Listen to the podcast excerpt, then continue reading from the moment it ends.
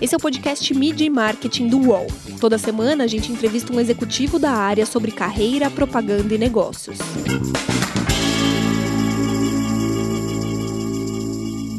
Propósito é a palavra da vez em quase todas as empresas. Como que é levar isso para dentro das agências? E o tripé, tecnologia, dados e criatividade é o santo graal da publicidade hoje. O quanto as equipes das agências mudaram por causa disso. Eu sou Renato Pesotti e nessa semana a gente recebe o Fernando Tarali, que é CEO da agência VML YNR. Tudo bem, Tarali? Prazer estar contigo aqui. Renato, muito obrigado pelo convite. Sou fã é, do podcast e é uma honra estar aqui. Muito obrigado.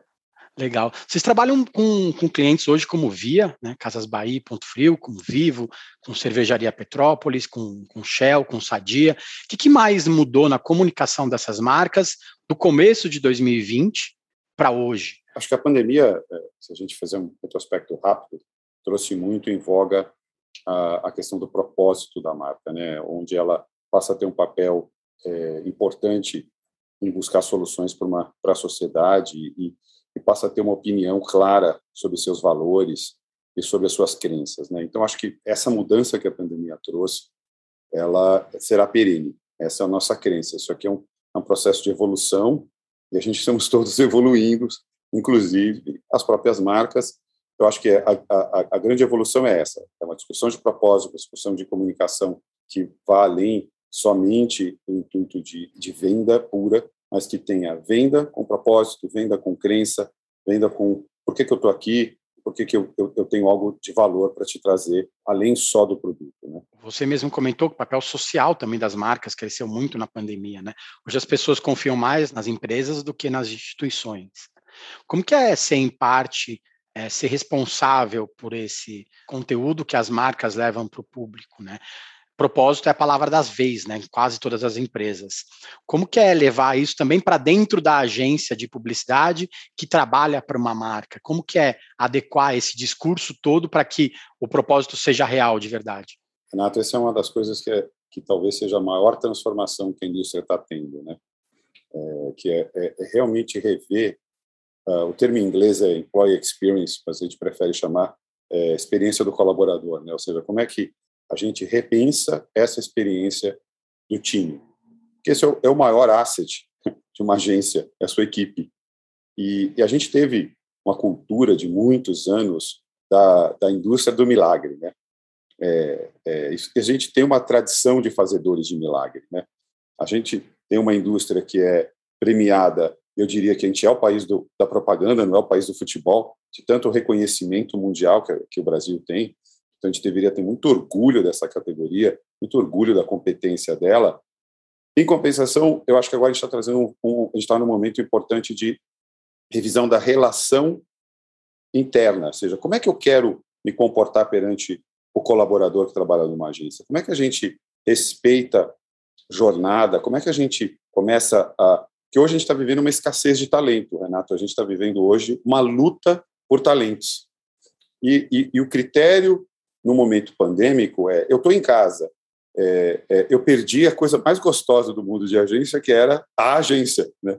que era um ambiente muito divertido, muito pouco formal. Eu fui cliente durante muitos anos. Quando eu entrava numa agência, e até hoje, era como se você entrasse num ambiente descontraído. Né? As empresas, infelizmente, têm um pouquinho de características de formalidade.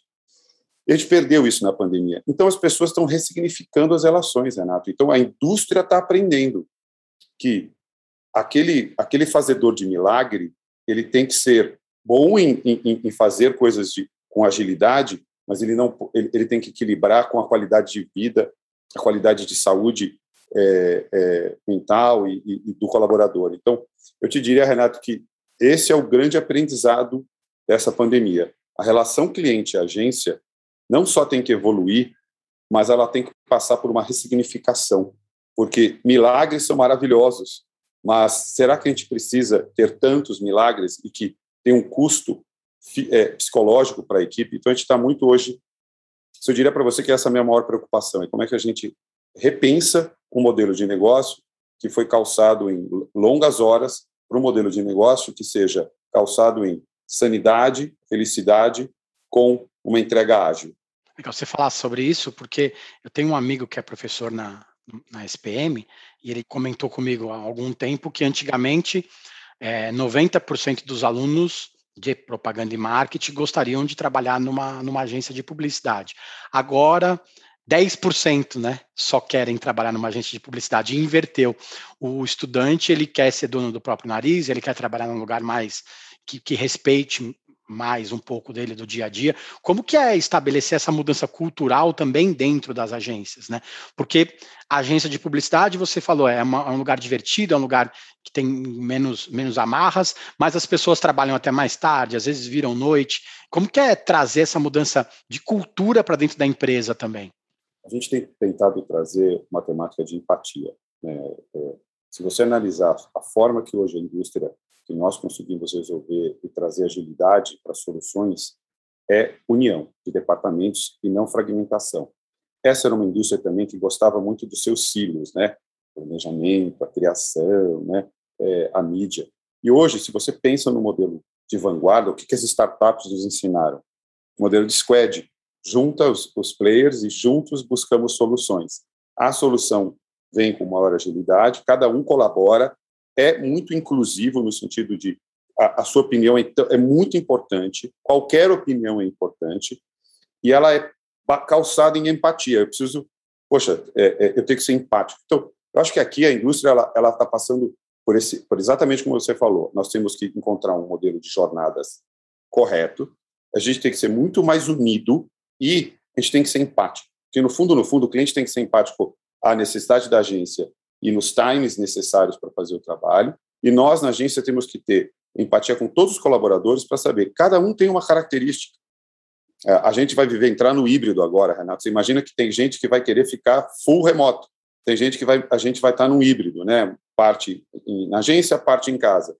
Como é que a gente monta isso para que todos participem? Né? A, a pandemia foi muito interessante aprender a trabalhar remoto. É, agora, como é que a gente aprende o híbrido? Mas eu acho que você matou o ponto importante, é empatia. Não existe mais é, as estruturas piramidais, departamentos fechados, e sim é, estamos juntos, o modelo de união, todo mundo é, é, tem lugar, é, pode falar e deve falar, e todo mundo tem que ser muito empático com o próximo, e vice-versa. Então, acho que isso é muito um pouco que a gente acredita, é uma constelação, e não mais estrelas é, é a indústria agora da constelação, porque uma ideia pode vir da área de, de BI, pode vir da mídia, e, e, e é papel do criativo coletar esses todas essas possíveis alternativas e, e juntar é, numa história ou é, numa manifestação para a marca. Mas é muito mais coletivo do que só o modelo anterior de grandes estrelas. Né? É como se vê o futebol hoje. É, por incrível que pareça, eu tenho que fazer de novo analogia com o futebol, por nós sermos o país da propaganda e não do futebol, mas no futebol também a gente aprende que o coletivo é o que fez a Alemanha ser essa máquina que a gente assiste hoje. Legal, você falou muito de empatia, né? As marcas também têm que fortalecer esse lado empático, né? O consumidor não quer mais só comprar um produto, né? Muitas vezes ele quer uma solução para o problema dele, né? Mudou, o desejo do consumidor mudou. Como que é, que é mudar também esse mindset dentro das agências, né? Como que é assumir esse papel é, as, muito mais hoje assertivo de negócios e de processos de inovação das marcas. Hoje, o marketing, talvez há alguns anos atrás, tenha perdido um pouco da conexão com os CEOs, com o negócio dos clientes, né? E com a pandemia rolou essa reaproximação, né? Como que, que o marketing tem que aproveitar este momento para tomar uma cadeira ali do braço direito da presidência da, das empresas? Essa é uma ótima pergunta, porque eu acho que a gente também está ressignificando o papel do CMO, né? E ele, obviamente, passa a ter o, o papel do marketing. É, em, em, momento algum, eu acho que o Brasil nunca deixou de ter a sua a sua preponderância, a sua importância. Mas eu acho que você definiu muito bem. Hoje ele ele ajuda muito a, a na discussão de, é, é, por exemplo, muitas marcas passaram a ser ter o digital como principal canal. Vou usar o exemplo da Via, que eu acho que talvez seja um exemplo maravilhoso. Né? Quando você tem noção, a Via, quando iniciou a pandemia, ela tinha uma atividade de e-commerce não líder. Era, era, era importante, mas e, e, e tinha um papel importante na, nas lojas, né? Com o fechamento das lojas, imediatamente se criou uma solução de transformar os vendedores em agentes de venda via WhatsApp. Futuro, andamos para hoje. Quase 60% das vendas já são pelo canal digital, num dos maiores varejistas do país. Então, é, é, e o Roberto Fuchsenberg, que é o CEO, é, é, é muito impressionante é, essa, essa, esse vínculo agência-cliente, onde nós temos uma missão clara, a barra sempre é muito alta, é, ele ele ele está todo o tempo subindo a barra e a participação dele, da Ilka como CMO, do Abel como como como como presidente é muito é muito intensa. E eu diria que talvez seja o nosso melhor exemplo de sempre foi próximo. Agora ele é próximo, rápido e, e sempre com uma barra nova, né? A Black Friday é, do ano passado foi um sucesso absoluto, porque imagina uma Black Friday com lojas reabrindo, sendo que foi feito um bilhão nas primeiras rapidinho, nos primeiros dias, assim, números recordes, e já não pode mais é, sentar nesse louro. Temos que superar Black Friday agora esse ano. Ponto. O, o, quando houve a evolução da marca Ponto Frio para Ponto, uma, fizeram um trabalho de ressignificação da, do logo, né, e todo um posicionamento onde o pinguim passa a ser quase um jester da propaganda, né, ele é ele é sagaz, ele é bem humorado, ele entra até para brincar um pouco na internet.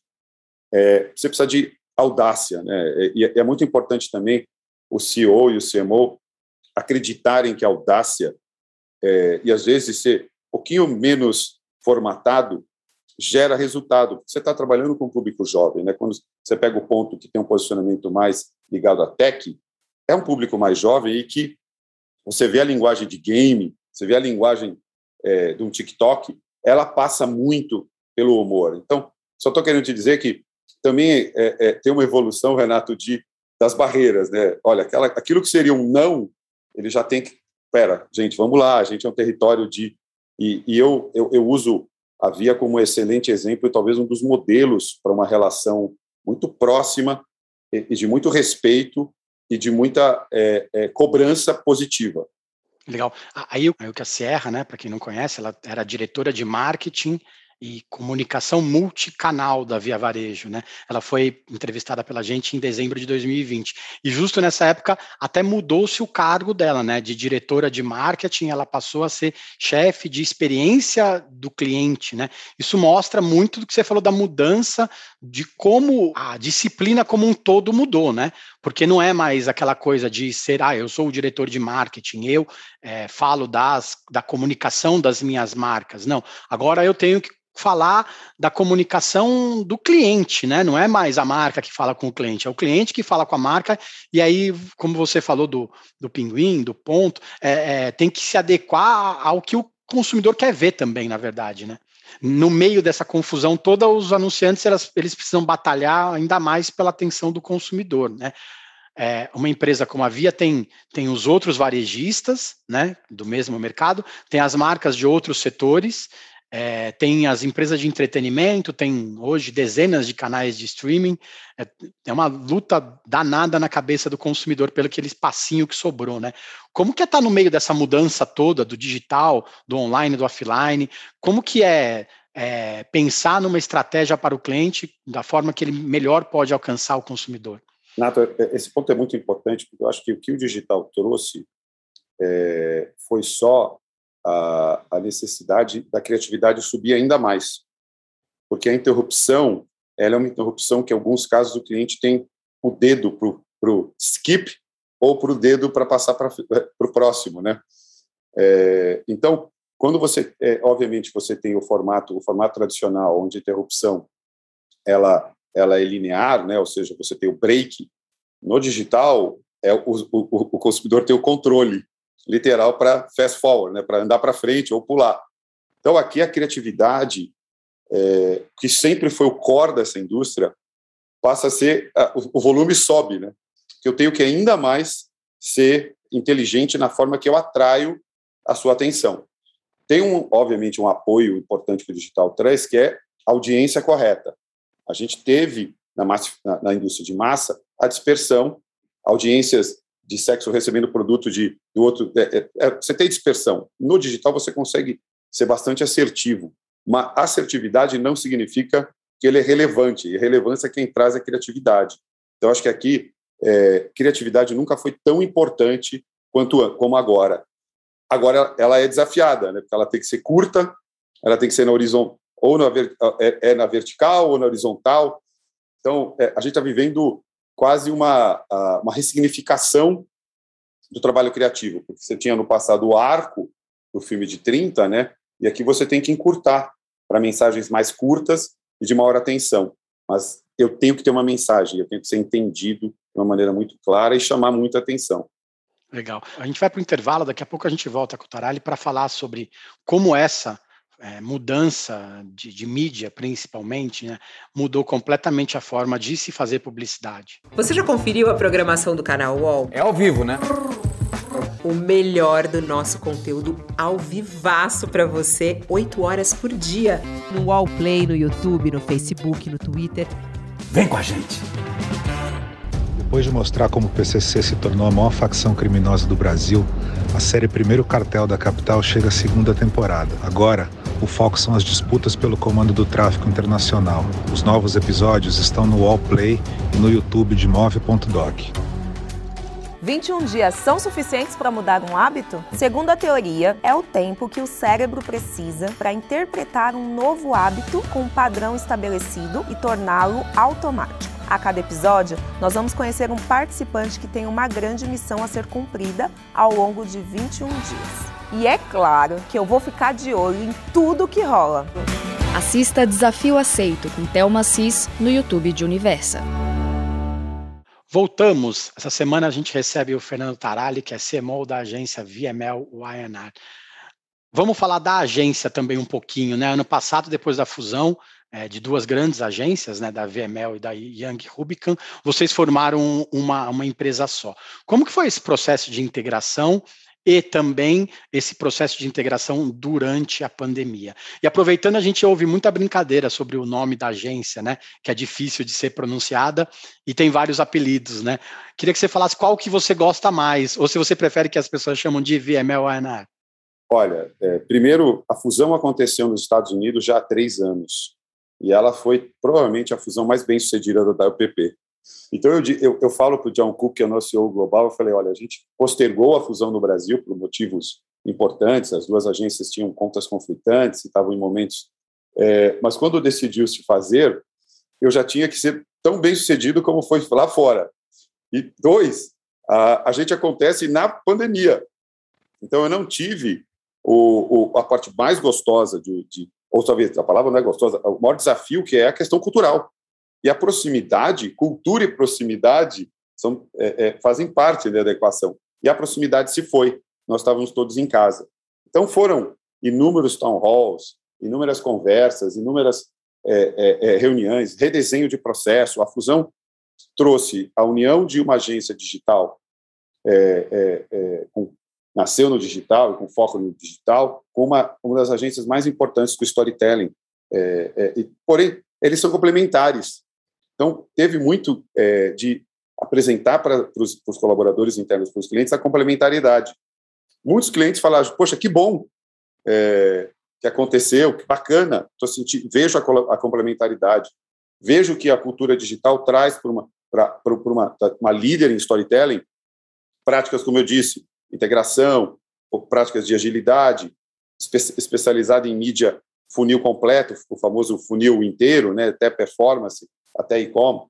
Então foi, é, é, eu, eu, diria que não é uma, não foi uma fusão fácil por essa característica da, da, da, do distanciamento, mas, eu, é, mas a complementaridade tem o seu valor. E a segunda coisa que, que, que a gente se preocupou muito é reconhecer as lideranças e fazer um modelo híbrido, que não foi um takeover, foi uma união, onde tivemos os grandes líderes de uma se unindo aos grandes líderes da outra e fazendo disso uma fusão é, de, onde o que tem de valor foi mantido.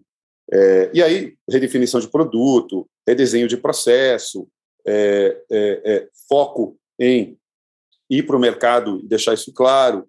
Então, eu acho que é, dá para escrever um livro, porque fazer fusão na pandemia, não, eu, eu, não desejo a ninguém, mas uma vez feito, é, é, a gente sabe que estamos numa trajetória, né? E, e, feliz até onde a gente chegou. E qual o apelido que você gosta mais? VML Ayanari.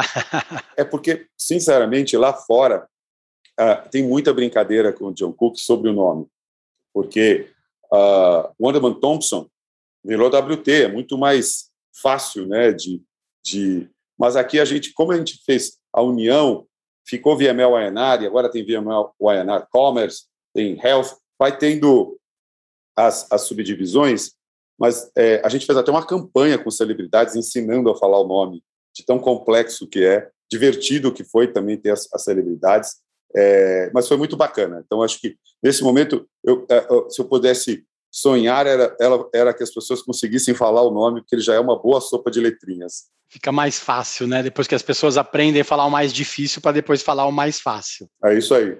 Você comentou muito do, de se fazer mágica na publicidade, né? Hoje o tripé tecnologia, dados e criatividade é o santo graal da publicidade, né? Antigamente, como a gente sabe, é, é, os executivos madman, né, aquele cara que tinha o nome da, da agência, ele fazia o sucesso, ele fazia a reunião, ele era o criativo mais conhecido, mais famoso, ele fazia o comercial de 30 segundos que todo mundo via. Agora não existe praticamente mais isso, né? É, Quanto que as agências precisaram mudar também por causa disso? Né? É, a relevância, hoje a agência precisa se mostrar mais importante para o cliente. Né? Antigamente, é, a agência era legal ter 360, né? Eu vou, eu atendo o cliente em todas as áreas, tal. Hoje não, hoje às vezes é melhor atender uma parte do cliente, outra parte do cliente. Como que tem esse, essa, essa reorganização das empresas, das agências, com tanta mudança que a gente viu no mundo é, recentemente? Eu, eu acho que é, é, quando a gente pensa nessa cultura do man-man, ou, ou, eu acho que dados, é, insights, como eu disse, a gente está vivendo numa era de muita, de muita capacidade de assertividade é, de audiência, né? E, segunda coisa, relevância. Como é que eu sou relevante para essa audiência? Com que tipo de dado um data studio que a gente tem aqui dentro traz para a criação que mostre tendências de comportamento, novos comportamentos. Então, acho que aqui, é, é, dado, a gente fala muito de dado, né? Eu vou te dizer, não dá para ter chuva de dado, porque no fundo, no fundo, o que o criativo realmente precisa é me dê tendências de comportamento, me dá, me dá essa, esse pulso dessa audiência, viu? me diz aonde ela está indo, quais são as dores, né? quais são as barreiras. E, por outro lado, a mídia traz todo um enxoval de dados de campanhas anteriores, o que tem acontecido em tendências, e, e se trabalha de uma forma muito coesa. De novo, aqui, não é mais um criativo. A gente tem uma equipe criativa liderada pelo Rafael Pitangui, que eu, eu, eu humildemente acho, é, é, eu sou bias para falar, a melhor do país. Mas ela é a melhor do país porque ela trabalha em conjunto com as demais áreas. Ela busca a proximidade, ela, ela entende que é, é, é através dessa da união entre as disciplinas e os departamentos que a gente encontra as mensagens que têm mais ressonância com a audiência e aí eu, eu gero atenção, gero venda. Então, o dado ele é sempre foi importante. Eu acho que ter um, uma ideia pela ideia, sem estar embasada em um arcabouço de comportamento e ter o apoio de, de todo uma, um estudo feito da audiência, seja do desafio da própria marca, né? Às vezes a, a marca pode ter um, um, um desafio X, eu preciso ser muito assertivo a minha qualidade de mensagem. Então, por isso que é muita união de todas as disciplinas. E você acha que com essa, essa mudança toda a criatividade ficou mais chata? Ou talvez isso é coisa do passado mesmo e a gente não se acostumou ainda? Não, isso, a criatividade, ela, eu não diria que ela ficou mais chata, eu acho que ela ficou mais divertida, porque ela, ela bebe agora e, e de, de, de comportamentos que estão constantemente em evolução. A gente estava se achando que conhecer o Instagram, os stories era a fronteira. Hoje o TikTok, um em cada três brasileiros é usuário do TikTok. É, você vê a, a Kawaii chegando, é, monetizando os, os influencers, os mini influencers, mais que a indústria inteira já, já monetizou. Então você pega uma, uma, uma juventude, ah, poxa, eu estou recebendo uma monetização porque eu estou é, é, criando um, um, um vídeo para o Kawaii está. Então, é, é, eu, eu, diria para você, Renato, que a gente está vivendo na minha opinião, com essa constante evolução, a gente vai falar de realidade é, é, é, virtual, a gente vai passar por grandes evoluções e eu só consigo ver coisas bacanas para o pro processo criativo. Né? Hoje a gente está falando de, de coisas muito mais ricas e, e, constante evolução. Não existe mais um playbook que você segue, o, o, o eu e você te viveu numa geração é, anterior, formatos já bem estabelecidos. Hoje está muito mais é, é, dividido, né? Até porque a gente consome hoje, é, por exemplo, rede social, em diferentes momentos do dia você é rápido, à noite você dá uma sentada, você se dá mais tempo. A gente mesmo vai, se, nós como consumidores, a gente vai mudando um pouco toda a nossa forma de, de interação e consumo dos meios. E para o criativo, isso para mim é, é o estímulo para a evolução.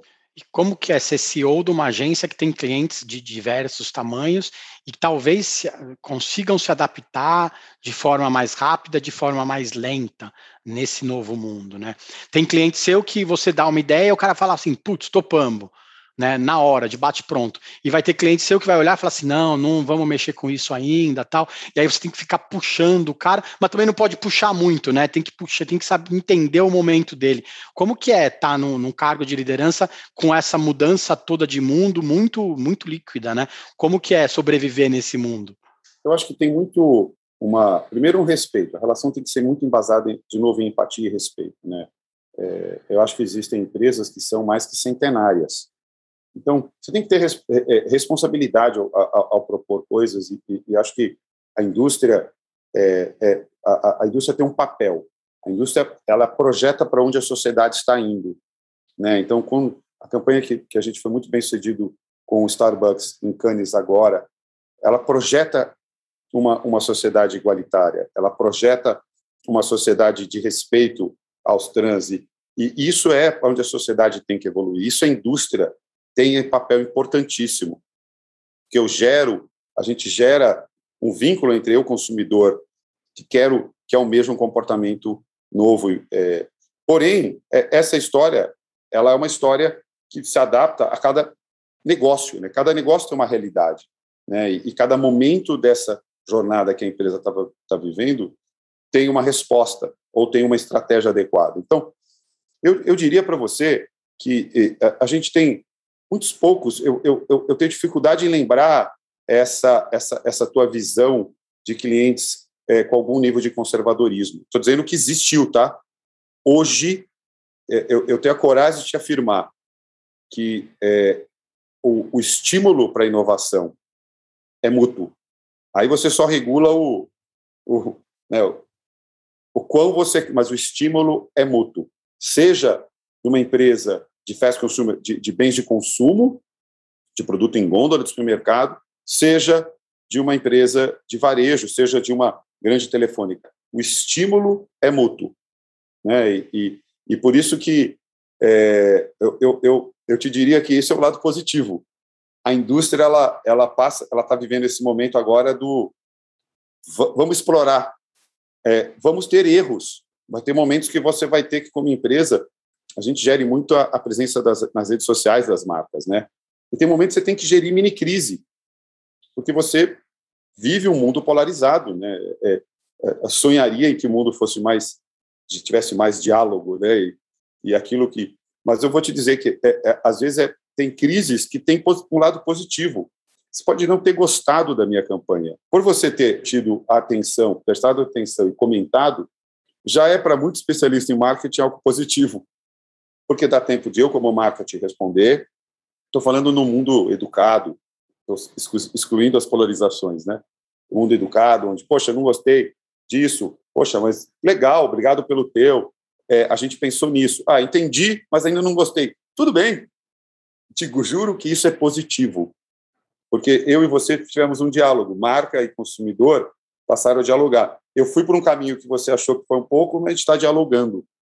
Eu acho que aqui é, eu, eu, falo para você com toda a, a, felicidade. Estamos ambos, agências e clientes, andando num ritmo novo é, e sonhando para o fim da polarização, para que a gente possa ter debates melhores e menos é, e, e, menos pouco progressistas. Né? A gente está aqui para progredir, né? Para uma sociedade melhor e não para é, encontrar inimigos, né, e, e, transformar tudo em causas de, de, de, por exemplo, de cancelamento. Vamos cancelar aquela empresa. Isso é, isso é uma barbaridade, né? No fundo, que a empresa está fazendo um exercício e que, poxa, vamos debater então, vamos conversar. Por isso que as redes sociais têm um lado de debate, né? Mas tem um pouco esse lado negativo que assusta o cliente, viu? Porque quando ele vê aquela crise, às vezes, de comentários, a gente tem um trabalho muito importante de secar o comentário. O que, que é o que, que é negativo, mas é tóxico? O que, que não é tóxico? O que, que é um, um feedback que a gente vai interagir? Então, é divertido, Renato. No fundo, está vivendo esse momento agora que ambos, um estimula o outro. Legal. Você comentou da, da campanha, né, que ganhou o Leão de, de Glass esse ano no, Festival de Cannes. Eu queria que você contasse um pouco para a gente como foi essa criação e o que, que a campanha queria dizer em si.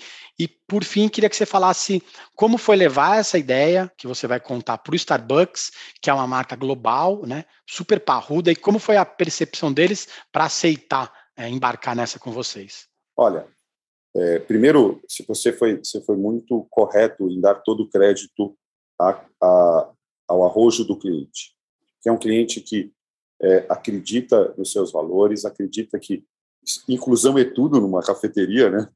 Afinal, você está ali uh, estimulando um espaço de convívio coletivo. As pessoas vão ao Starbucks é, para conviver, né? Por isso que a pandemia ela ela tirou da gente, graças a Deus está voltando, né? Esse momento gostoso que é poder ir numa loja do Starbucks e poder é, é, é, trabalhar, dialogar. E, e, e, eu achei que foi muito emblemático a, a, a, o, o, apoio que eles nos deram, porque, poxa, é, Renato, o que mais simboliza a experiência do, do, Starbucks é o nome no copo, né?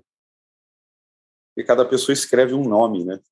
E na hora que a criação traz um insight tão poderoso que é ajudar toda uma comunidade trans a ter a, a, a troca do seu nome já é, fazê-lo na real com a, com saída de um documento ali na loja Starbucks foi algo que é, é, é, tão simples, Renato, como é a experiência do produto, é o nome escrito. E na hora em que eu vejo o meu nome ser o nome que eu quero é, é, ser escrito, estar no meu documento, ele, ele, ele é quase a união entre o que eu faço como empresa com aquilo que eu, é, cidadão, gosto, e quero que a sociedade evolua para. Então houve, acho que houve um encontro mágico, né, entre o que o produto, como é a experiência e com aquilo que a gente prestou ali na loja. E, e ele e ele tinha um cunho, Renato, de ser uma ação que teve muito pouco apoio de mídia. Ele era muito mais para ser isso que a gente está discutindo aqui, que é a nova, que também é muito legal da propaganda, né? As, as ações que tendem a ter menos compra de, de, de cobertura e frequência e mais ela se auto gera a conversa, né? Vai para o grupo de WhatsApp, a, a imprensa cobre. É, então acho que aqui aqui a gente uniu muito o que há de mais contemporâneo, mais arrojado e, e, e felizmente foi foi reconhecido por todos como uma evolução que a sociedade é, é, precisa passar. Eu aqui só agradeço a Starbucks pela pela, pela, é, pela crença e pela vanguarda e pela visão em, em nos apoiar nisso. E como que ficam os outros clientes nessa? Você falou que foi uma ação assertiva, né? Foi, foi muito bem feita, a criatividade foi aflorada, né? A, a coragem do cliente em aceitar, e aí ganha-se um prêmio super importante, todo mundo comenta a ação, e agora e depois ligam os outros clientes falando assim, puxa, por que vocês não fizeram isso para mim, né? Como que é administrar essa, esse pequeno problema, né, com os outros clientes? Eu diria para você que hoje a capacidade de pensar é, em ações que gerem conversas e promovam é, real é, é debate é um assunto que eu tenho. É, é, eu volto a te dizer, Renato, com todos os clientes. A gente fez uma campanha para Via agora, que aconteceu durante esse período de uma temática de inclusão, é, e, e, que foi linda ter feito. Né? A gente uniu os dois BBBs que se separaram e se reuniram na campanha. É, e, e, e, de novo, é o que a sociedade quer, né? É, então, e você fala, nossa, um varejista, poxa, é, é, ele é é, é, é, o varejista, a gente pensa em Casas Bahia no caso, e a campanha que a gente denominou dos armários, foi, foi muito uma vontade de, de deixar claro que o, o, o quão inclusivo, quão democrático é a Casas Bahia. E o quanto. Então, acho que essa, essa discussão que a gente está vivendo hoje, Renato, que pô, foi, muito, foi muito bem sucedida aqui no Starbucks, ela é hoje assunto de qualquer briefing. Qualquer briefing. Porque é, é, é muito, é muito assertivo a marca ganhar é, essa, essa, esse reconhecimento do, do mercado e dos seus consumidores como uma marca é, que tem um, um, um propósito e um, um, um, vínculo emocional estabelecido de forma muito clara. Então, eu, eu te diria que o pedido de criatividade e de manifestações é, é, como, como de Starbucks, ele é quase unânime. E, e, o que dá, o que nos dá na criação, eu falo em nome do, do, do muita, muito material, né, muita capacidade de pensar e, e, e, debater. Só que ela tem que ser feito com muito cuidado. É, é, os debates são muito. A gente tem um, um, um time. É, a gente fala muito da, da, de promover inclusão na agência, de ter realmente a fala ser muito ajustada para ser muito bem feita, para gerar uh, o impacto correto. Tarali, obrigado pelo tempo, boa sorte nesse desafio né, de, de, de mudar um pouco do perfil dessa, da, nossa comunicação hoje, com mais assertividade e também com mais igualdade e diversidade. Renato, obrigado pelo convite. Foi um prazer, eu sou fã do teu canal. Para vocês que acompanham o nosso podcast, as entrevistas também são exibidas em vídeo, na íntegra, dentro da programação do canal UOL. A gente tem mais de 100 episódios para quem quer saber mais sobre propaganda, sobre marketing e sobre comunicação. Toda segunda-feira tem um programa novo para vocês. Valeu, gente. Obrigado, Tarali. Semana que vem tem mais. Os podcasts do UOL estão disponíveis em todas as plataformas. Você pode ver uma lista com esses programas em wall.com.br/podcasts. Mídia e Marketing tem apresentação e reportagem de Renato Pesotti, captação de áudio de João Pedro Pinheiro e coordenação de Armando Pereira e Juliana Carpanês. Qual?